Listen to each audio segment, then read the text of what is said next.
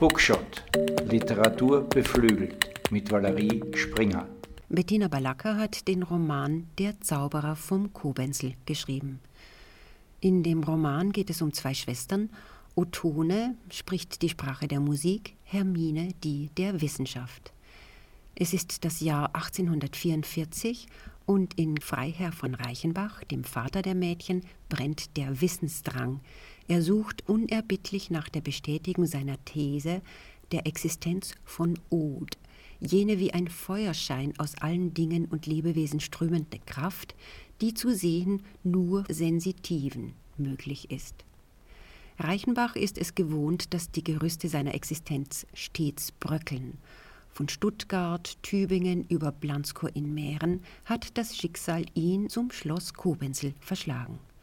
Dort ist Reichenbach dem Od auf der Spur, auf Friedhöfen, Gräbern.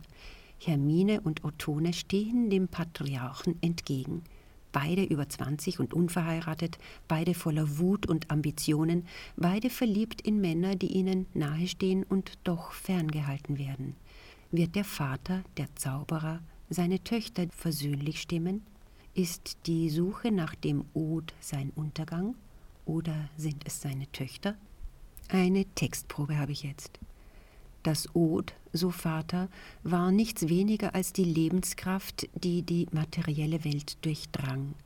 Es war wie der Magnetismus polar, verbunden mit links und rechts, Bläue und Röte, Nordpol und Südpol, angenehmer Kühle und Lauwidrigkeit, auch eine von Vaters Wortschöpfungen, verwandt mit Wärme und Elektrizität, ein Dynamit wie diese und doch ganz eigen und unmessbar.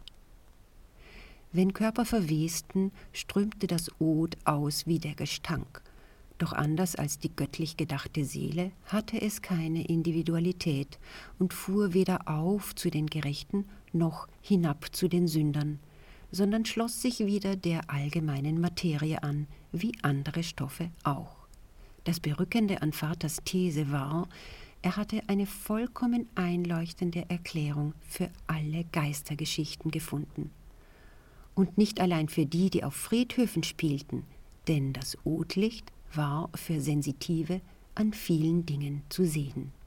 Die Wiederholbarkeit des Experiments war Vater wichtig, und so gingen wir in den folgenden Wochen mit anderen Sensitiven zu anderen Friedhöfen. Er bereitete sie nun besser vor, die Sensitiven fürchteten sich daher auch nicht vor den Erscheinungen, traten absichtlich in sie hinein und zerwehten sie mit der Hand. Einmal gingen wir gar mit vier Sensitiven gleichzeitig los. Sie waren sich in allen Beobachtungen einig, was für die Akkuratesse derselben sprach. Vater war überzeugt davon, mit jeglicher Spukgeschichte ein für allemal aufräumen zu können, sobald er die Ergebnisse veröffentlichte. Doch wurden diese nächtlichen Friedhofsbesuche vollkommen missverstanden. Das Gemunkel und Geraune rund um Vater schwoll an, er, der einst hochgeachtete Freiherr Karl Ludwig von Reichenbach, sank im Volksglauben selbst auf die Stufe der Spukseher hinab. Und auch mir juckte ein Floh im Ohr, den ein junger Mann beiläufig hineingesetzt hatte. Karl Schuh, ein aus München stammender Physiker, hatte einmal zu mir gesagt, was, wenn Ihr Vater nur den einen Aberglauben durch einen anderen ersetzt? Ende der Textprobe. Zur Autorin Bettina Balacca, geboren 1966 in Salzburg. Sie hat in Wien das Studium der italienischen und englischen Sprache mit dem Magister abgeschlossen. Es folgten Aufenthalte in Großbritannien und den USA.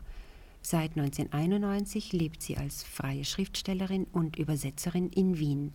Sie ist Verfasserin von erzählender Prosa, Lyrik, Theaterstücken und Hörspielen. Bettina Ballacker, der Zauberer vom Kubenzel, erschienen bei Heimon im August 2023, 284 Seiten, 19,90 Euro und auch als E-Book erhältlich. Danke fürs Zuhören, Literatur beflügelt, Lesen befreit.